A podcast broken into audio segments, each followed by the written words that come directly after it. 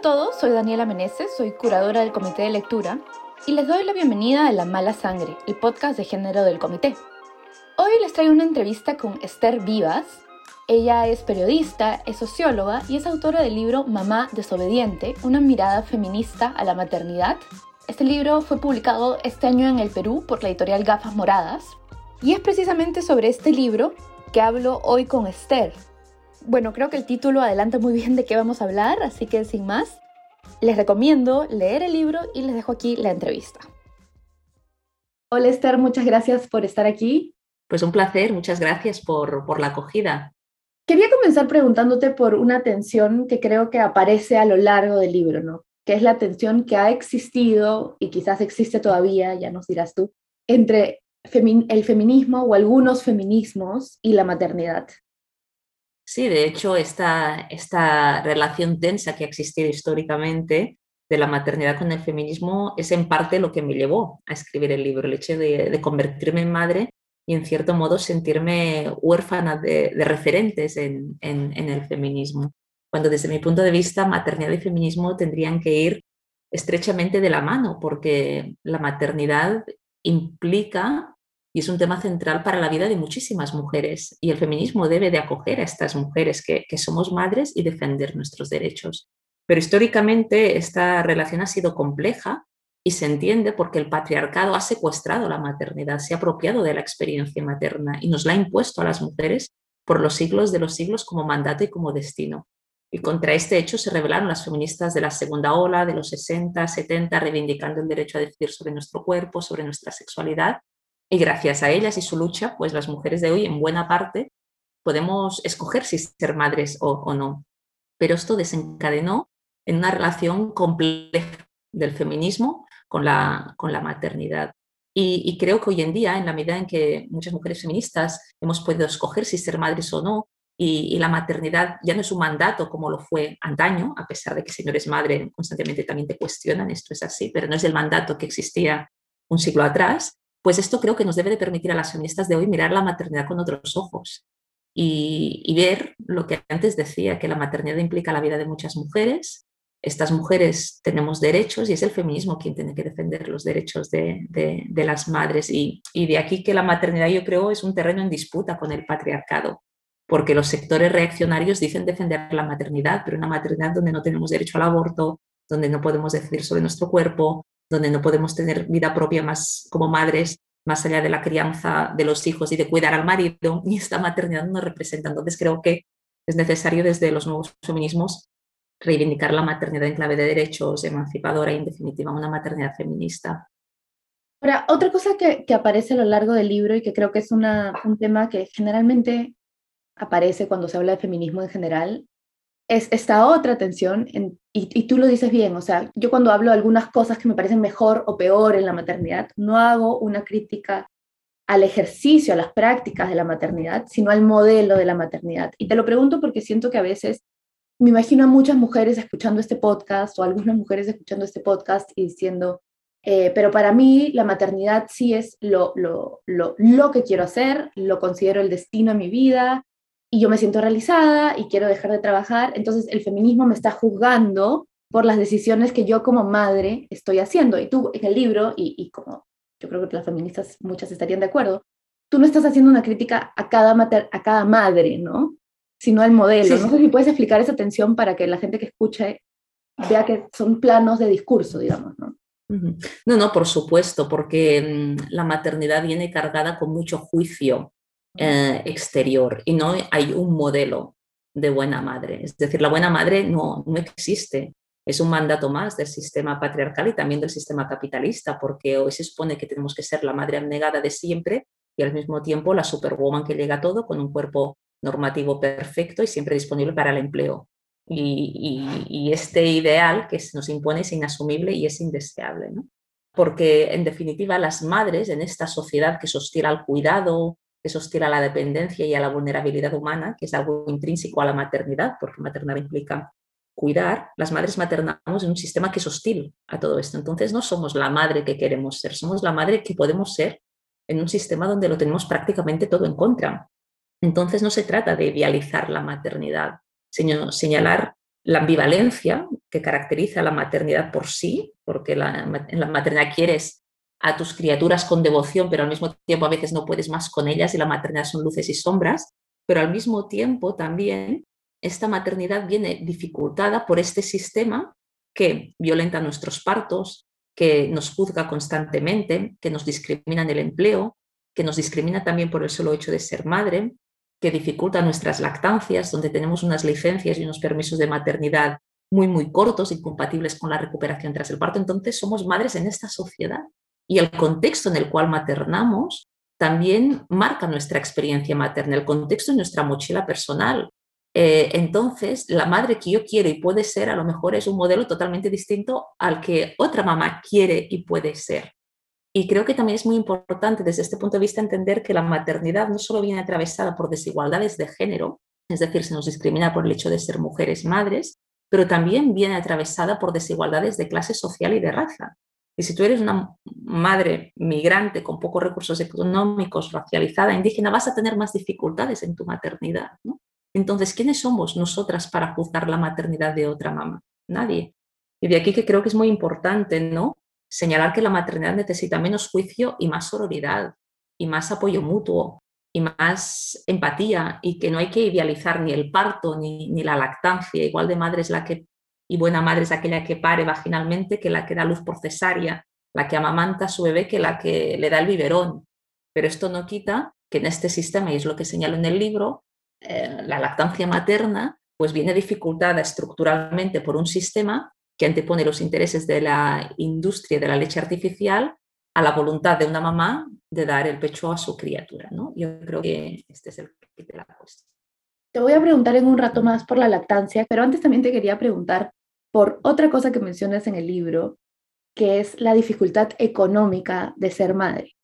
No sé si puedes hablar más de eso y quizás hablarnos de tu experiencia y de cómo ha sido para ti lidiar con esto, ¿no? Sí, yo creo que al final el, el problema que tenemos es que en esta, en esta sociedad, al final maternar, ser madre, se acaba convirtiendo en parte en un privilegio, y en un privilegio de clase. Lo mismo pasa con el parto respetado o con una lactancia materna satisfactoria, que mm, al final nuestra maternidad viene muy condicionada por este sistema capitalista que básicamente no, no, reconoce la, la, dependencia, la vulnerabilidad humana y que supedita nuestras vidas a, lo productivo. Y esto también sucede con el hecho de maternar.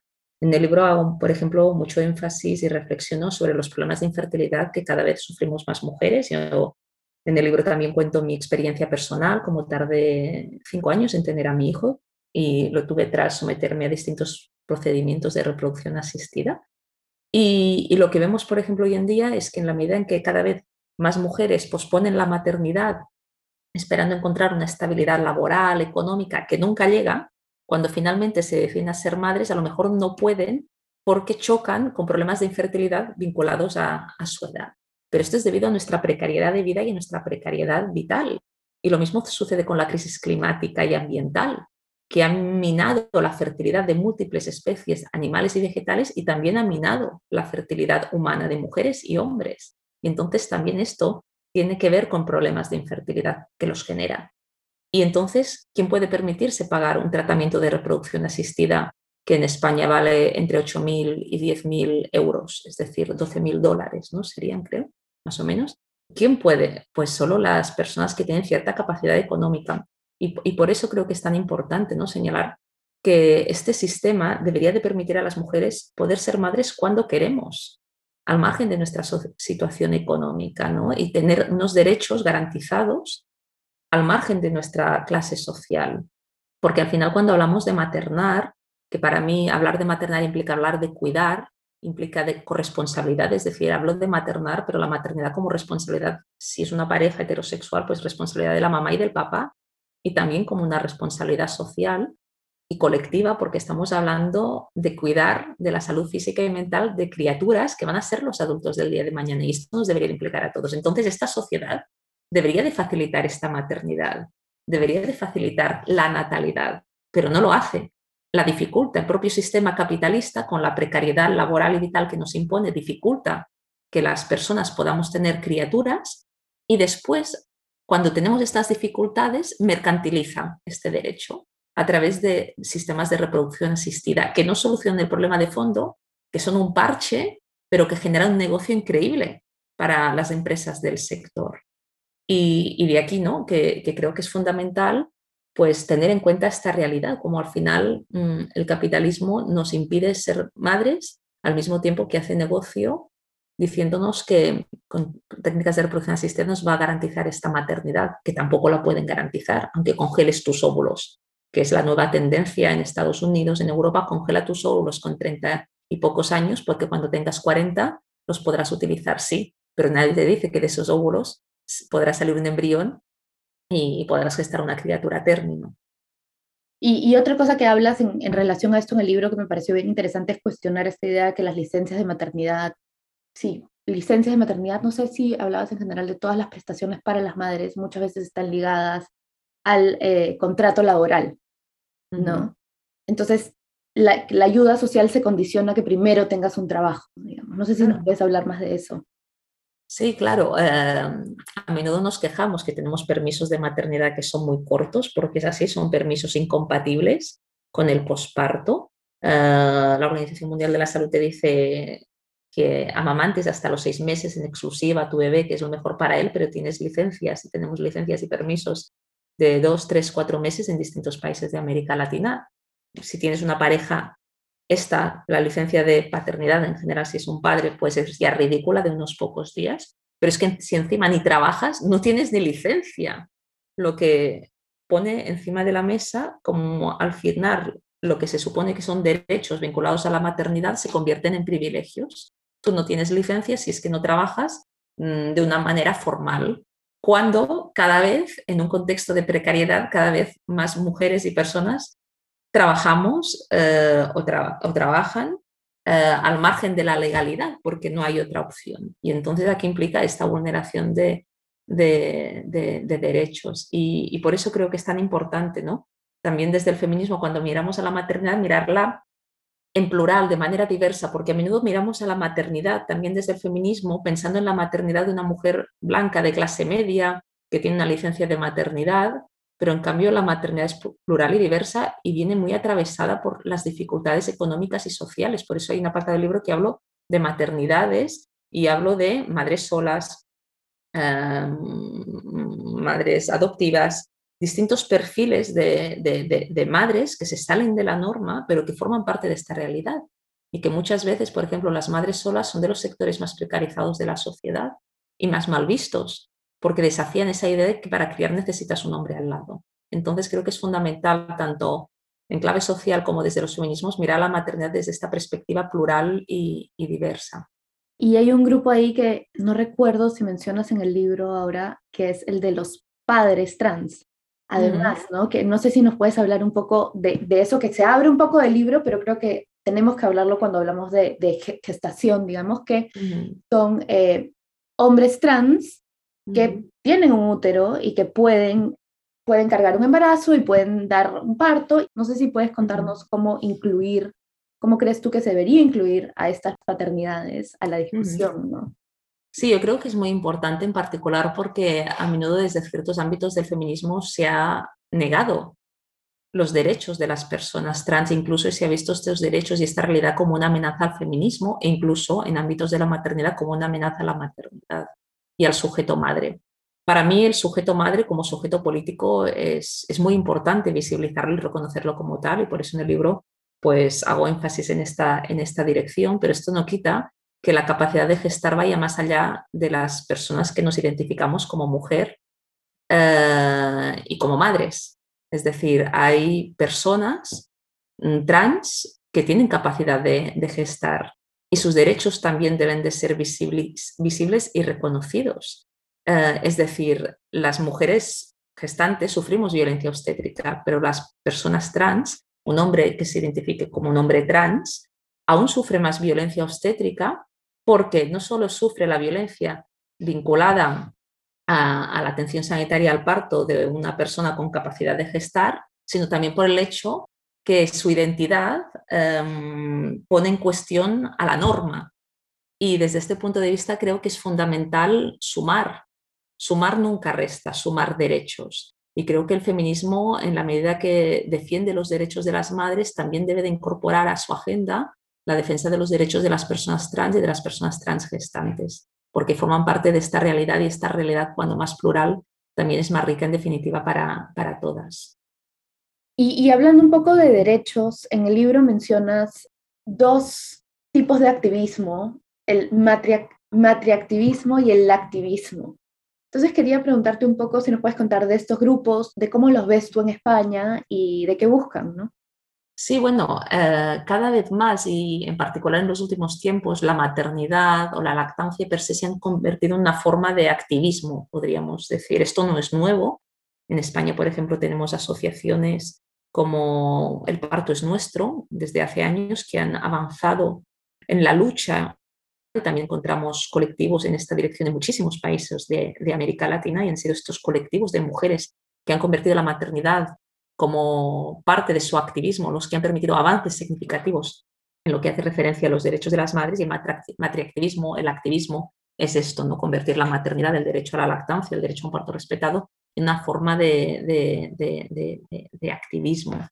Y creo que si bien el contexto no es, no es fácil para avanzar en estos derechos, porque como decía, vemos una sociedad hostil ya no solo a la maternidad y al cuidado de criaturas pequeñas, sino también es hostil a todo lo que implica cuidar personas dependientes, personas mayores, etcétera. Sí que creo que el nuevo contexto, en el marco de una nueva ola feminista que estamos viviendo ya desde hace unos años, pues ha permitido sacar del armario temas tabús vinculados a la maternidad y al cuidado, que hasta hace unos años pues eran completamente invisibles. Yo creo que el debate en torno a la violencia obstétrica cada vez está ganando más espacio público. La maternidad también, a distintos niveles, eh, me refiero en, relación a distintos países de América Latina, porque la realidad es distinta, pero en todos ellos, porque he publicado el libro en más de 10 países distintos de América Latina, con distintas editoriales y he podido compartir con muchas compañeras allá, cosa que ha sido muy enriquecedor, pues se ve, ¿no? Como cada vez se habla más de estos temas, gracias a que el feminismo ha, sacado de lo privado a lo público temas vinculados a la experiencia de las mujeres. Temas como el periodo, ¿no? la regla, cada vez se habla más, el placer sexual femenino, eh, hemos redescubierto nuestro clítoris, que ya no es un puntito, sino es todo un órgano. Y lo mismo sucede con la maternidad. Se habla de depresión postparto, de violencia obstétrica, de dificultades para amamantar, del juicio constante que sufrimos las madres. Y esto es muy positivo. Por lo tanto, este matriactivismo, que hoy vive una nueva, una nueva ola, gracias a esta nueva generación de, feministas que, está permitiendo avances muy importantes en la lucha de las mujeres en, muchísimos países de todo el mundo, en particular yo creo en América Latina y en el mundo hispanohablante en general. Investigando el libro para, antes de pasar al activismo, el activismo, em, ¿cuáles dirías tú que son los momentos de violencia obstétrica más eh, comunes eh, bueno, hay varios, hay varios ejemplos que podríamos poner de violencia obstétrica.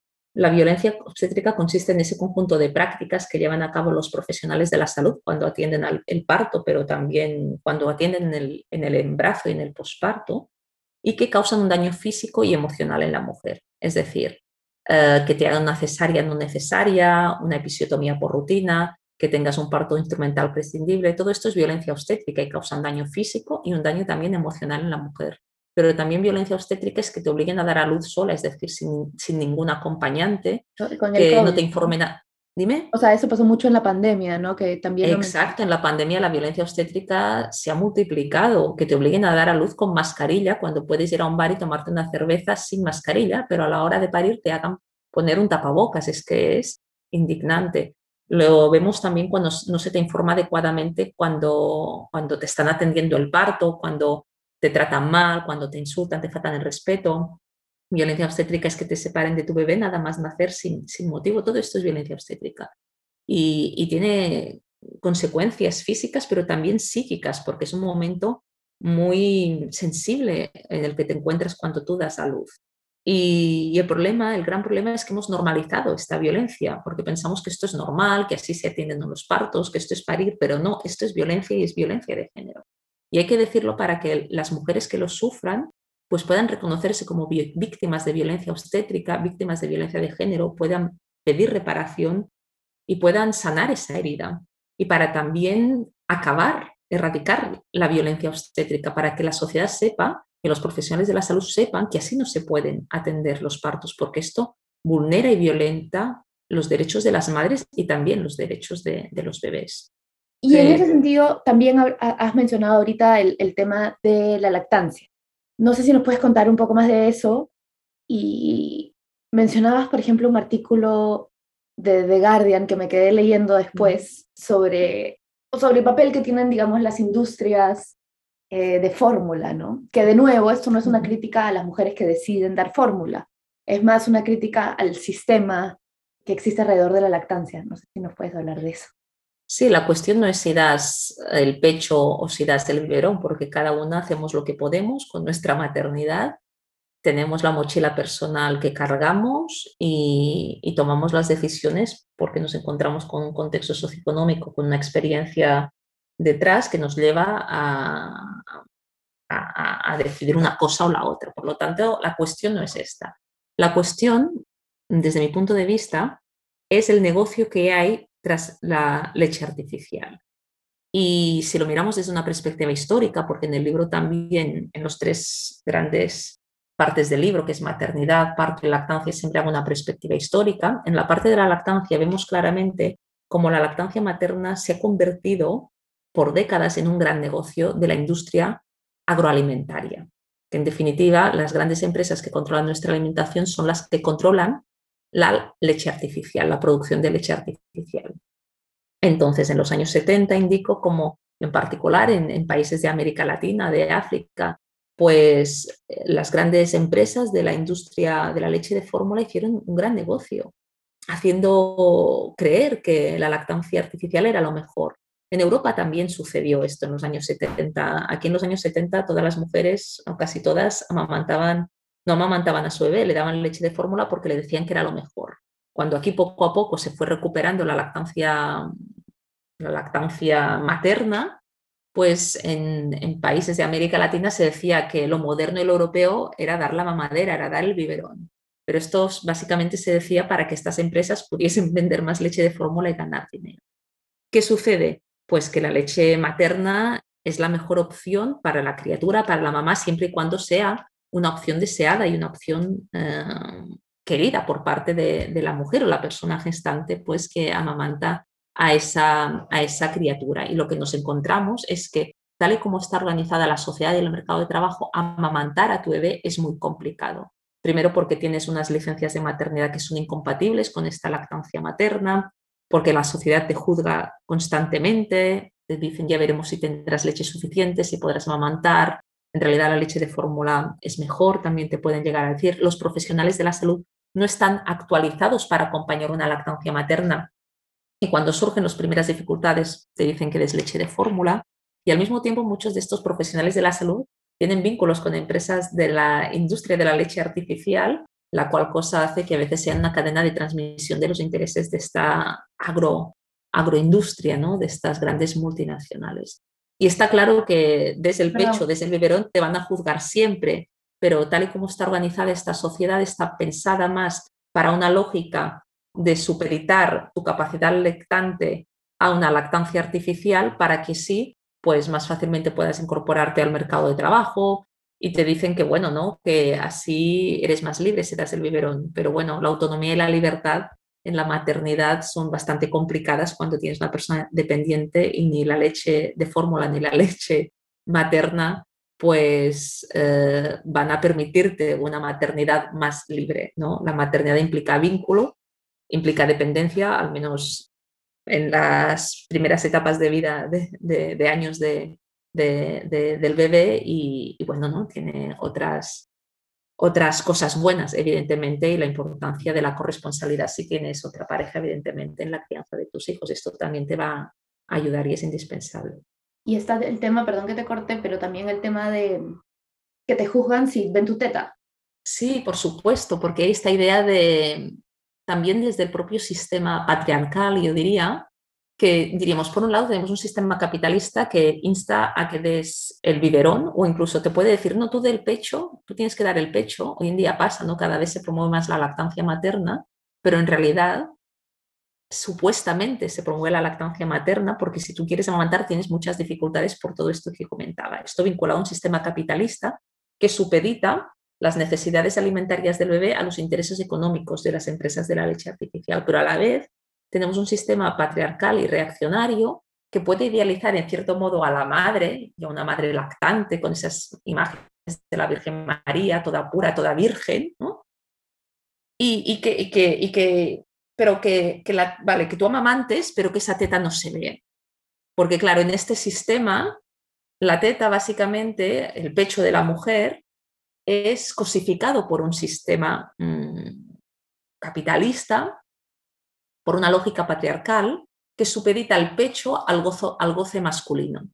Entonces, cuando este pecho desafía esta lógica patriarcal y capitalista y lo que tiene el pecho es la función de amamantar a tu bebé, entonces esto no está bien visto. Y bueno, si amamantas a tu bebé, aún, pero si te das el pecho también a tu hijo de dos o tres años, entonces ya es un acto obsceno, cuando la propia Organización Mundial de la Salud recomienda amamantar ¿no? Mm, de manera complementaria a tu bebé y a tu hijo hasta los dos años si tú quieres y te apetece y tu criatura también. Entonces hay todo, hay una doble moral de esta sociedad que en parte te dice, da el pecho, en parte, pero que a nadie lo vea, tápate, como si nos tuviésemos que tapar para comer, ¿no? Nuestras criaturas o, o, incluso tú te reincorporas a trabajar en una oficina, por ejemplo, en un lugar de trabajo, y bueno, ¿no? Si te tienes que quitar leche, vete al baño a hacerlo, ¿no? Mm, esto muestra la doble moral de esta sociedad. Y ya para no extendernos tanto, porque el libro trata de muchísimos otros, otros temas, una cosa que sí te quería preguntar al, al cerrar es por una idea que mencionas que me pareció súper interesante. Cuando hablas de violencia obstétrica, eh, en una parte comienzas a, discutir la posibilidad de imaginar también otros espacios, ¿no? Y hablas ahí de la arquitectura de las maternidades. Entonces quería preguntarte un poco qué se puede hacer en términos de cómo, cómo imaginamos sí, el espacio concreto en el que vivimos y cómo nuevos diseños pueden ayudarnos en la práctica de la maternidad, ¿no? Sí, claro, en esta sociedad la arquitectura, la medicina, la educación está pensada a partir del sujeto universal hombre, varón, blanco. Y todo está diseñado y pensado desde esta perspectiva y también los espacios en los cuales nos movemos, las ciudades, etc. Cuando en el libro yo hablo de, arquitectura de la maternidad, hago referencia en particular a la atención sanitaria al parto y cómo están diseñados eh, los espacios, las salas donde se atienden los partos. Y si nos fijamos, y si vemos películas y nos fijamos, esas salas los cuales se atienden el parto, se atiende el parto pensando en las necesidades e intereses de quienes atienden el parto, que tradicionalmente han sido ginecólogos hombres. Poco a poco se han ido incorporando cada vez más mujeres. Pero hay también una arquitectura machista en lo que hace referencia en las salas donde se atiende a las mujeres que dan a luz, cuando allí ese espacio debería estar diseñado pensando en las mujeres que paren y en las criaturas que van a nacer. Y es la propuesta que hacen las arquitectas que cito precisamente en el libro. Pero esto es accesible a otros espacios. En las ciudades, por ejemplo, las ciudades son ciudades pensadas muchas veces para el coche, no para las personas que caminamos por la ciudad, que no tenemos coche. Y que caminas con o para las mamás que caminan con carritos de bebé. Total, cuando tú llevas un carrito de bebé te das cuenta de las dificultades que tienen las personas con diversidad funcional, que tienes muchas dificultades para moverte por la ciudad. Cuando necesitas moverte en una silla de ruedas, por ejemplo, necesitas tirar, empujar un, un cochecito. Entonces creo que hay que también empezar a cambiar la mirada, ¿no? Hay que cambiar la mirada sobre cómo vemos la maternidad, sobre lo que implica ser madre pero también las condiciones en las cuales maternamos en esta sociedad y también como los espacios físicos en los cuales maternamos, criamos y los espacios físicos para la infancia son completamente hostiles y dificultan la experiencia materna, ya no solo de maternar, sino dificultan la experiencia de ser niño o de ser niña, porque no están pensados para las personas pequeñas, a las cuales constantemente, por cierto, y más en este contexto de pandemia, se les vulneran todos sus derechos. Y para cerrar, ¿crees que te puedo hacer una pregunta de, un ejemplo? Porque, por ejemplo, eso sí no, no es algo que yo haya leído antes, creo, y no me he puesto a pensar mucho en cómo es la experiencia de un niño, también por tamaño, por, por capacidad de, de seguridad, ¿no? ¿Cómo es la experiencia de un niño de la ciudad, según tu experiencia? Bueno, primero la experiencia de, el problema es que muchas veces no nos ponemos en la, piel de los más pequeños, es decir, la empatía hacia los menores creo que es algo que falta y mucho en esta sociedad y a veces también por parte de madres y padres. Es importante también cuando hables a tu criatura, pues a veces ponerte a, a su altura, ¿no? Para depende qué le quieres decir, ¿no? Y en este sentido, las criaturas de ciudad, pues evidentemente ven un contexto, si ya como criatura veis una sociedad que es hostil y es adultocéntrica, a tus derechos y a tus necesidades, porque no se tiene en cuenta la mirada, la necesidad del niño, el proceso de, crecimiento del niño y constantemente esa criatura, sus deseos y sus necesidades se tienen que adaptar a una sociedad productivista y capitalista, es decir, tenemos que educar al niño, a la niña a dormir, porque claro, yo tengo unos ritmos de vida que, eh, como funciona el sueño infantil, son incompatibles. En vez de ser conscientes que el problema es que nos fuerzan a adaptar las necesidades de esta criatura, y pongo, por ejemplo, el tema del sueño infantil a una lógica productivista, si, si fuésemos conscientes de ellos, de ello tal vez acompañaremos a la criatura de otra manera en relación al sueño infantil, ¿no? Pero si a más allá de que esta sociedad es adultocéntrica y vulnera la mirada de, la criatura, cuando esta criatura vive en una ciudad, el entorno aún es mucho más complicado, porque muchas veces estas, las ciudades están pensadas, como decía, para, para los coches, no para los transeúntes, hay pocos espacios verdes, parques infantiles que a veces pues no tienen los recursos suficientes y, se vive alejado de la naturaleza. Así como personas vivimos alejadas de la naturaleza en las ciudades, pues como criaturas, es, esta lejanía aún creo mm, va en contra de su proceso de crecimiento. Pero como no vamos todos a irnos a vivir al campo, lo que necesitamos somos, son ciudades pues adaptadas a las necesidades de la infancia y a las necesidades de las personas. Definitivamente necesitamos ciudades diseñadas desde una perspectiva de género, que implica ciudades que sean acogedoras para todo el mundo y que sean acogedoras para las personas en particular que necesitan ser, ser cuidadas.